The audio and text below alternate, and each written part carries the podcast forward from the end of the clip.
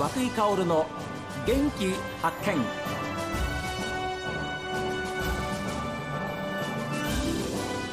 おはようございます。和井薫です。和井薫の元気発見。一日の始まりは私が発見した北海道の元気な人と出会っていただきます。今週は川が大好き。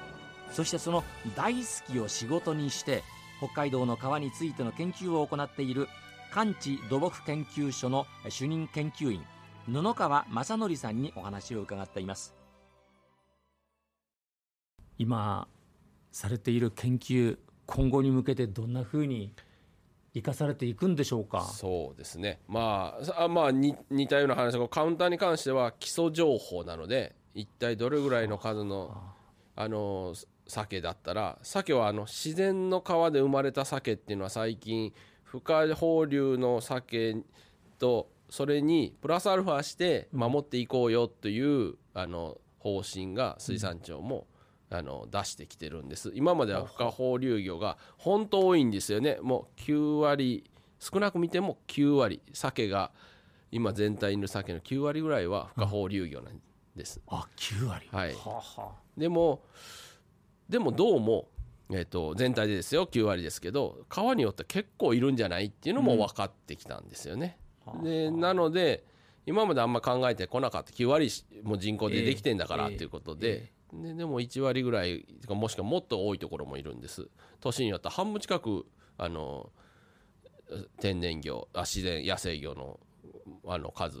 を数えたところもあるみたいですけどもそういうところでやっぱり野生魚の数をちゃんと把握してそれが漁獲量に反映されてんのかとかいうのを考える時にも、水産的にはこのあの数鮭の上ってくる数ってのは非常に重要ですよね。はい。ええ、でまあ土木、まあ、河川行政的に考えた場合には、えー、漁道の話最初に出ましたが、はいはい、その漁道ちゃんと機能してるのかな？つけた時は良かったけど、うん、今どうだろうかなとかいうのをチェックするのに今までは結構手間がかかってきたけどこういうのを使うと長期間できますからね、うん、まああの効率のいい漁道とかちゃんと魚も進めて我々の防災機能もあるというような川づくりに役に立てれるかなというふうには思ってますね。川も含めて随分変わってきますね、研究の余地はたくさんありますね。そうですね、まあ、私さ、まあ、北海道来て30年、はい、研究始めて20年ぐらいになりますけども、えーえー、その中でもやっぱり進ん、ちょっとずつ、ちょっとずつですけど、進んできています。えー、で、ポンと進んだりとかする時もあるんですけども、はいはい。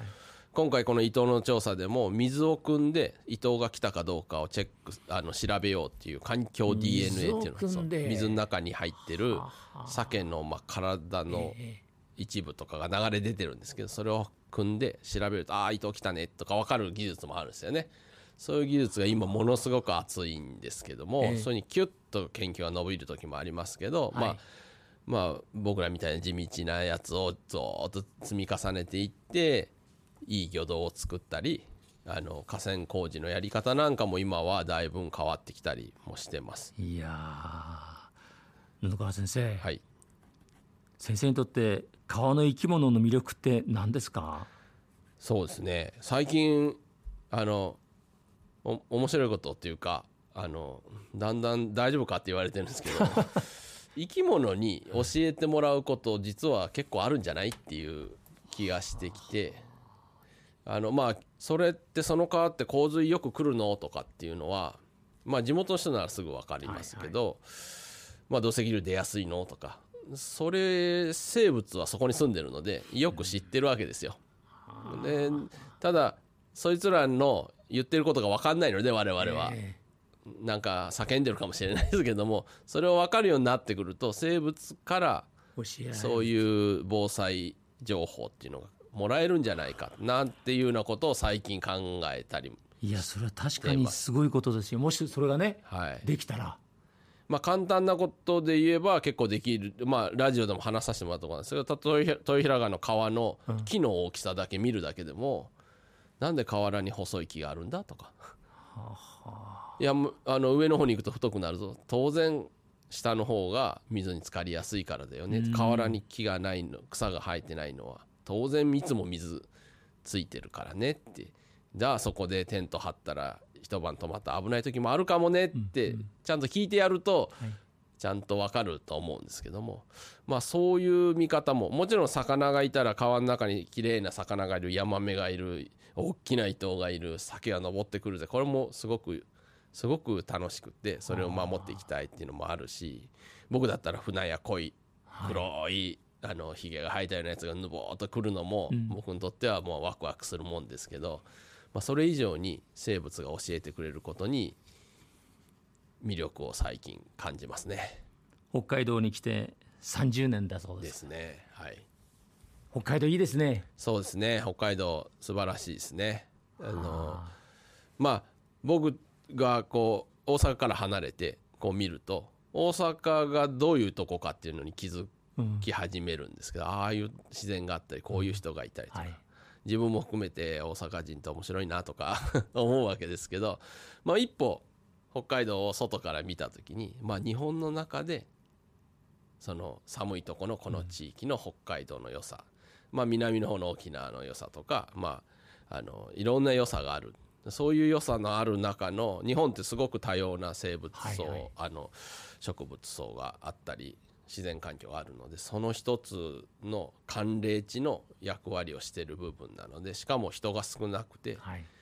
まあ結構開発はされてるものの、うん、まあ、本州よりはずっと開発の度合いが小さいので、はい、まあ、守っていきたいなというところの一つですよね。やっぱり北海道がこれから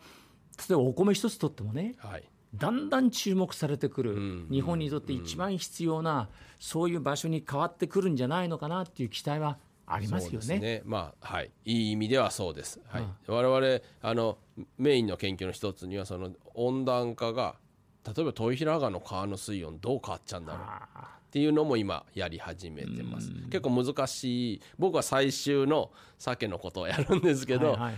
あの他のメンツは全球モデルの温暖化地球モデルから豊平川の水温モデルまでどうこうスケールを小さくしていくかみたいなことまでやってくれる人たちがいてその人だと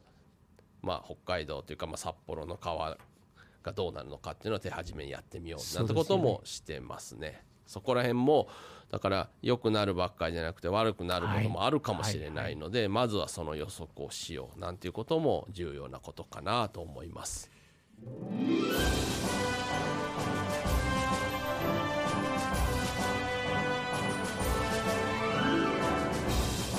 えー、また次回また出てください。ありがとうございます。ありがとうございます。これに懲りず。ありがとうございます。よろしくお願いします。はい、よろしくお願いします。ありがとうございました。はい、いや本当になんかほっとするような話もたくさん出てまいりました。えー、それはラジオを聞いてる皆さんもきっと同じだと思います。もう生き物が大好きで、しかも北海道の川の生き物です。えー、そしてそれを仕事にされてですね積雪寒冷地域におけるそんな研究も行っていらっしゃいます寒地土木研究所主任研究員でいらっしゃいます本当にあの親しくお話をさせていただきました。布川正則さんでした。今週は本当にありがとうございました。ありがとうございました。